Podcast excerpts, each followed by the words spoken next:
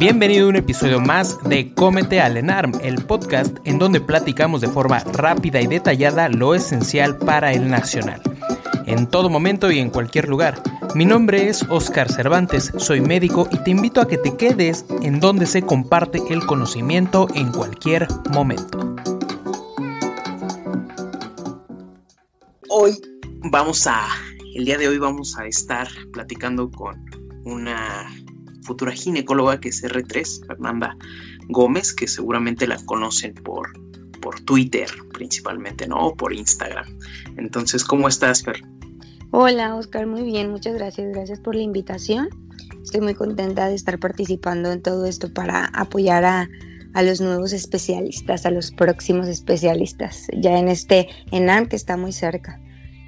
Sí, eso esperemos, ¿no? Mucho, mucho nervio. Oye, eh, Vamos a hablar hoy de diabetes, eh, bueno, diabetes gestacional como tal. Y, como te decía antes, ¿no? Este, como tratar de hacer un poquito más énfasis en lo que es, considero yo, y he leído en, varios, en varios lados, que es como que lo, importante, ¿no? El diagnóstico de esto. Pero antes de pasar a hablar de esto, es algo que siempre les pregunto a, a todos los, todos los invitados que pasan por acá, todos los especialistas. ¿Algún tipo de consejo que le quisieras dar a los médicos que se están preparando de cualquier tipo? Pues mira, yo creo que, es muy, muy, muy importante para el enablo la organización. O sea, la verdad es que siempre te causa muchísimo estrés que te dicen, es que tomo curso, no tomo curso, eh, hago apuntes, no hago apuntes, este, cuántos exámenes, cuánto tiempo al día. La verdad es que va a variar, depende de cada quien, es como pues los pacientes, no todos los pacientes son iguales, ¿no? Entonces yo creo que tienes que hacer lo que a ti te funcione. Y yo creo que todos este, no, no somos así como de que dices, ay, el de la prepa no sabe estudiar. O sea, yo creo que todos llevan seis años de carrera en donde te, te sirvieron diferentes cosas, ¿no? A mí en lo personal siempre me sirvió hacer apuntes, ¿no? Entonces, por ejemplo, a lo mejor tú a mí me dices, este, ¿sabes que cuánto estudiabas? O sea, te va a súper sorprender, pero yo estudiaba a los últimos dos meses, por ejemplo, como 16 horas. O sea, yo escucho gente que dice de que, güey, yo estudiaba cinco. Entonces digo, o sea, qué chido, pero a mí en lo personal, este, si no hacía apuntes, no, no sentía que no estudiaba, ¿no? Entonces yo creo que tienes que hacer lo que a ti te funcione y sobre todo hacer muchos exámenes, ¿no? Porque yo conocí personas muy brillantes durante toda la carrera que no lo pasaban, ¿no?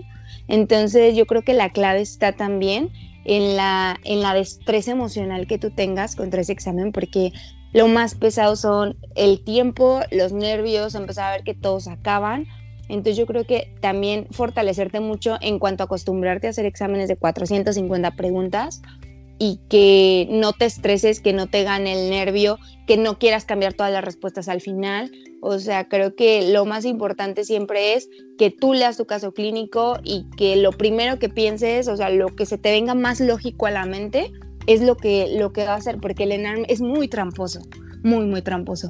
Entonces yo creo que sí, tener mucha mucha concentración, pues, y, pues confiar en lo que estudiaste, o sea, básicamente es eso, realmente no hay muchas, o sea, no hay como que, como, ¿cómo se dice? Ajá, no hay trucos, exactamente, o sea, el ENARM está hecho de, de guías de práctica clínica, o sea, no te van a preguntar cosas de otros países ni cosas internacionales, aunque muchas veces las guías están están muy por, por debajo de lo que ves en la especialidad. Ya después llegas y cambia todo, las guías muchas veces no sirven, algunas otras sí te sirven. Por ejemplo, esta de, diabetes gestacional me parece una de las guías mejor hechas.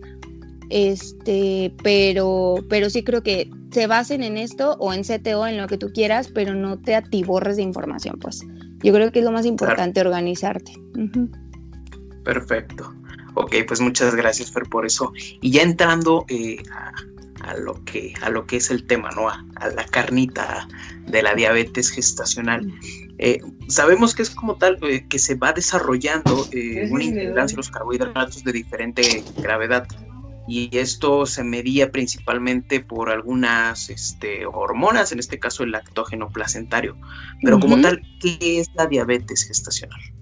Ok, Sí, muchas veces este, las pacientes ya traen una, una carga, por así decirlo, hay factores de riesgo que lo desempeñan, que lo van desarrollando, perdón. Y como tal, la diabetes gestacional es ese estado en el cual la mujer no logra compensar todos los cambios eh, que se dan a nivel de la glucosa en el embarazo. ¿Por qué? Porque todas las pacientes van a cursar con esto. Se aumenta el lactógeno placentario, se aumenta la hormona del crecimiento, hay cambios en la progesterona y todos estos cambios se dan en todas. Pero aquellas pacientes en las que no logran... Eh, digamos, balancear ese hiperinsulinismo, esa resistencia a la insulina que la tiene todas las pacientes en el embarazo, todas ellas que no alcanzan a compensarlo por diferentes factores de riesgo que tengan, como síndrome de ovario poliquístico, como todo esto, hace que las pacientes tengan un desbalance y empiecen a hacer picos de, hiper, de hiperglucemias, con esto pues obviamente resistencia a la insulina, hiperinsulinismo, pero obviamente es muy muy importante detectarlas porque todas estas pacientes no solamente van a tener más riesgo posteriormente de, de padecer diabetes mellitus, y no solo van a tener complicaciones obstétricas, van a ser niños macrosómicos si no se cuidan, van a ser pacientes que tengan partos prematuros eh, con más riesgo, van a ser pacientes que aumenten la tasa de cesáreas, distocias de hombros, restricciones de crecimiento o, o macrosómicos, sino que también van a programar a su bebé para que ese niño pueda tener un síndrome metabólico, aumentar su riesgo cardiovascular, etcétera, en la vida fetal. Entonces sí es muy importante detectarlo porque básicamente es un desbalance que ellas no pudieron, no pudieron controlar ese cambio fisiológico del embarazo y pues se desarrolló como tal ese estado hiperglucémico en la paciente. Básicamente es eso. Por eso se da eh, principalmente el tamizaje de las 24 a las 28 porque es en segundo trimestre cuando las pacientes tienen más pico de estas hormonas y pues se viene toda la fisiopatología de la diabetes, ¿no? Claro. Oye, antes de que, empecemos a platicar o que nos empiece a decir del diagnóstico, como tal, ¿cuál considerarías tú o cuál, cuál has visto que es la principal eh, complicación de una diabetes gestacional en tanto en la mamá como en el producto, en el niño? Bueno, pues la complicación más grave en la mamá, se podría decir, pues son cetoacidosis diabéticas, ¿no? Sabemos que las pacientes con diabetes gestacional no hacen estados hiperosmolares, hacen, hacen este hacen cetoacidosis muy raro porque el problema no es que no tengan insulina, ¿no? O sea, yo siempre cuando empecé a estudiar de que todo esto de la gine, se me hacía muy raro porque yo decía, a ver, o sea, fisiopatológicamente no entiendo por qué si ellas tienen insulina hacen cetoacidosis. Pues es muy fácil digamos, ya cuando entiendes a la, a la diabetes gestacional. ¿Por qué? Porque ellas, digamos que como tienen los cambios tan abruptos, o sea, ellas sobre responden al, al estado de hipoglucemia o al estado de hiperglucemia. Entonces, por ejemplo, si ellas tienen muy poquita la, la, insulina la tienen muy poquita, pero, pero tienen picos de hiperglucemia, ellas la, van a van a disparar, por así decirlo, toda la insulina que tengan. Entonces se la van a acabar y van a empezar a hacer cuerpos cetónicos de manera más fácil. Hay una sobrerespuesta, entonces pues va a ser mucho más fácil que, que caigan en ese estado de cetoacidosis, ¿no? Y obviamente pues esto nos puede hacer que nuestras pacientes caigan a terapia intensiva, que tengan óbitos, que tengan muchos, muchos desbalances, ¿no? O sea, yo creo que para la mamá es la complicación más grave. La más frecuente que podríamos ver yo creo que es el aumento en la tasa de cesáreas, ¿no? Porque estas pacientes por lo general tienen fetos macrosómicos o fetos grandes para edad gestacional que a veces este, pues nos da mucho miedo dejarlo a parto, ¿no? Por el trauma obstétrico que pueden llegar a tener con la distosia de hombros o con la utilización de forceps y todo esto. Entonces yo creo que la más frecuente es que se aumenta mucho la tasa de cesáreas y si tienen partos hay muchos traumas a nivel del tracto del tracto genital. Y en cuanto al bebé, pues lo más frecuente es que haya trastornos en cuanto a los pesos de los bebés, o sea, que haya bebés que, que sean grandes para edad gestacional, porque recordemos que no es como la diabetes pregestacional. En la diabetes pregestacional es más frecuente que nos den restricciones porque hay un daño endotelial, pero no, en las, en las diabetes gestacionales por lo general son niños gordos. ¿Por qué? Porque acuérdense que la insulina como tal también puede actuar como un factor de crecimiento. Entonces, al tener nosotros hiperinsulinemias, los bebés se van a empezar a poner gordos y todavía peor, si no fue controlada, ¿Por qué? Porque cuando el niño nazca va a tener un montón de alteraciones. Puede darles hiperbilirrubinemia neonatal, les puede dar hipocalcemia, les puede dar hipoglucemia, etcétera, ¿no? Entonces yo creo que sí, sí es muy, muy importante que detectemos estas pacientes y las, las controlemos, porque obviamente que tengan el diagnóstico no las va a condenar a todas estas complicaciones, solamente pues hay que controlarlas y si es una paciente que se controla adecuadamente, pues va a tener los mismos resultados que un embarazo normal. Ok, perfecto.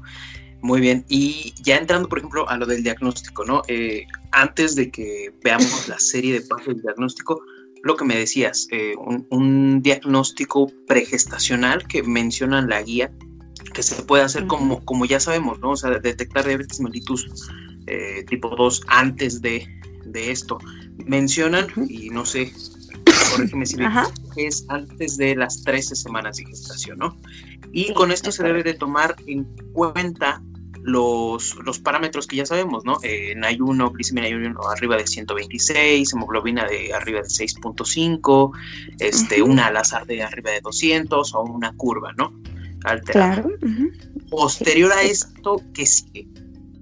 Ok, hay algo muy importante que marca la guía, este, que es categorizar a tu paciente. ¿Por qué? Porque hay pacientes con factor de riesgo bajo y factor de riesgo alto, ¿no? Realmente, para cuestiones en A, toda la mujer mexicana es una paciente de alto riesgo. ¿Por qué? Simplemente por la etnia. Simplemente por la etnia y por estar embarazada es una paciente que tiene alto riesgo, ¿no? Entonces, hay muchos, muchos otros factores que muy probablemente se los puedan llegar a poner en el caso clínico, que es antecedente de algún macrosómico en otro embarazo, antecedente de diabetes gestacional, algún familiar que tenga diabetes mellitus tipo 2, que tengan síndrome de ovario poliquístico, etcétera, ¿no?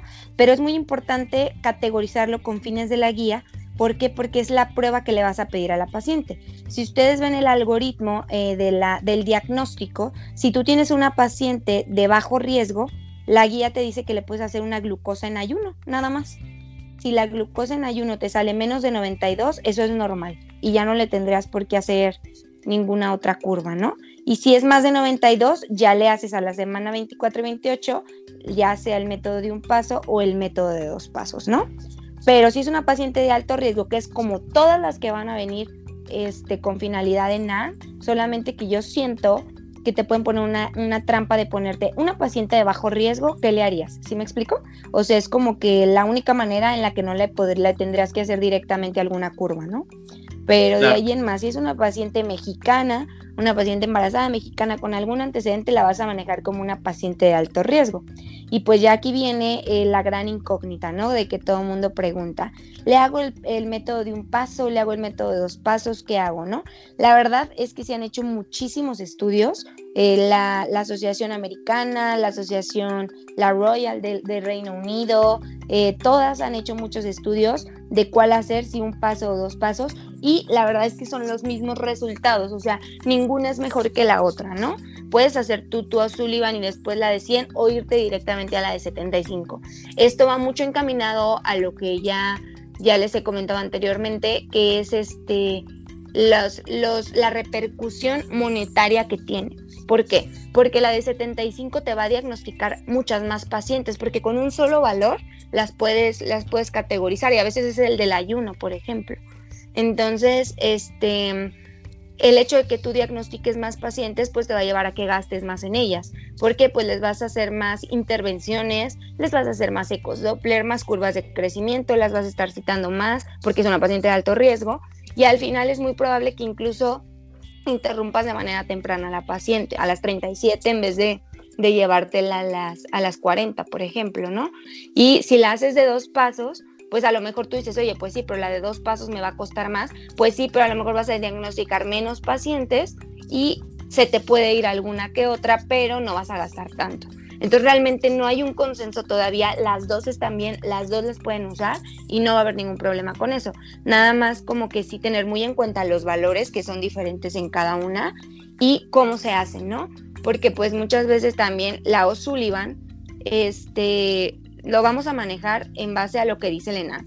El ANTE dice que tu O'Sullivan no importa que la paciente esté en ayuno, ¿no? Porque el valor de ayuno no, no, nos importa, solamente que a la hora si tiene 140 o más, es positiva y tienes que hacerla de 100.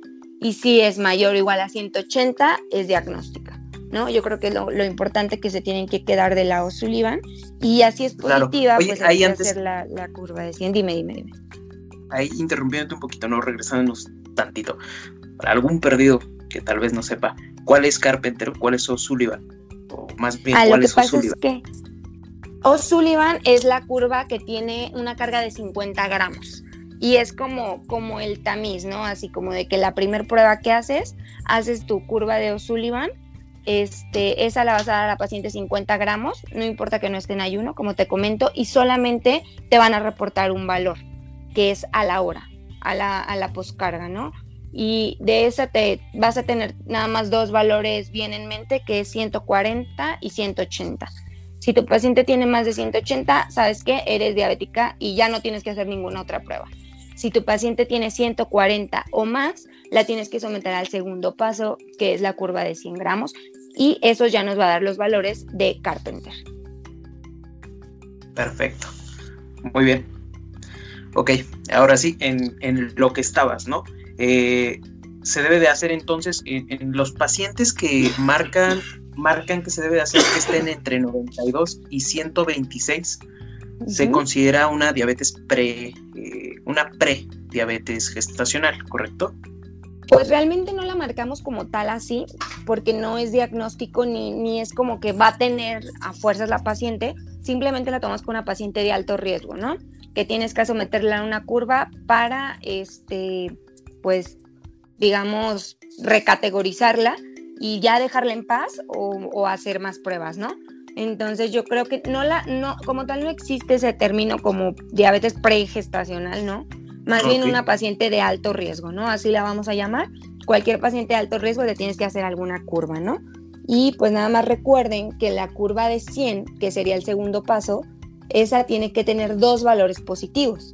Y tú lo que vas a hacer es verlo al basal, a la hora, a las dos horas y a las tres horas, ¿no?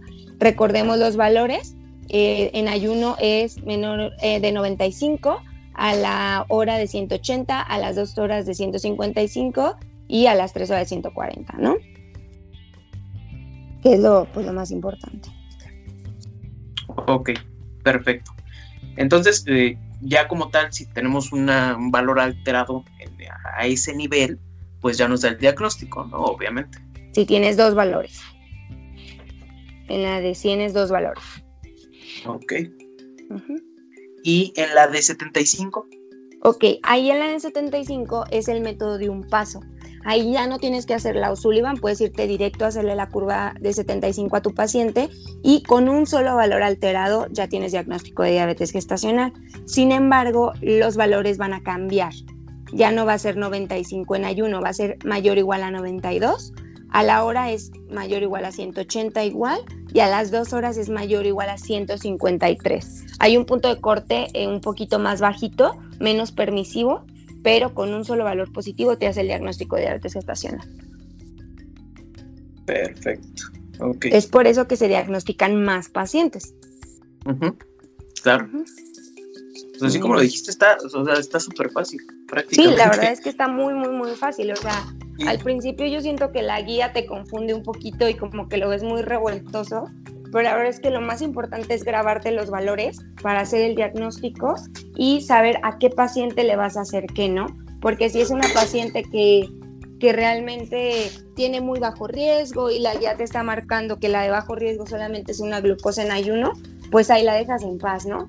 Pero si es una paciente de alto riesgo, que como les digo, simplemente por ser mexicana ya entra en esta categoría, pues tienes que irla categorizando y que no se te vaya a ir, que es de las 24 a las 28 semanas, ¿no? El periodo, el periodo más adecuado para hacerlo. Claro, perfecto.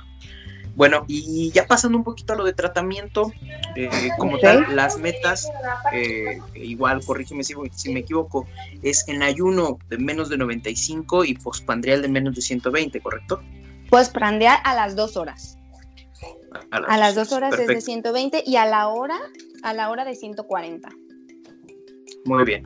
Ok, y como tal, ¿cómo empezamos, cómo se empieza el tratamiento? ¿Cuál es el tratamiento de primera elección, por así decirlo, de una diabetes gestacional?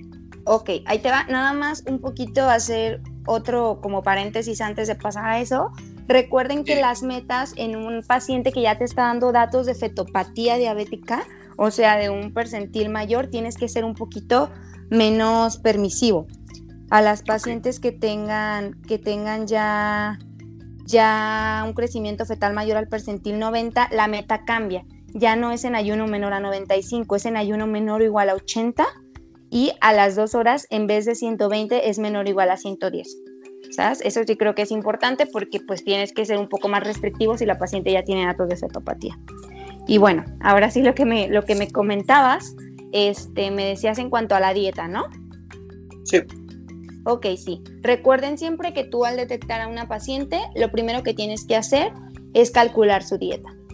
Nosotros pues obviamente tenemos, tenemos mil maneras de calcularlo, lo puedes hacer por IMC, lo puedes hacer por el, el sobrepeso que tenga, etcétera. Pero a cuestiones de NAR, recuerden que son dos semanas. Si tú no llegas a tus metas en dos semanas, ya tienes que empezar algún tratamiento farmacológico.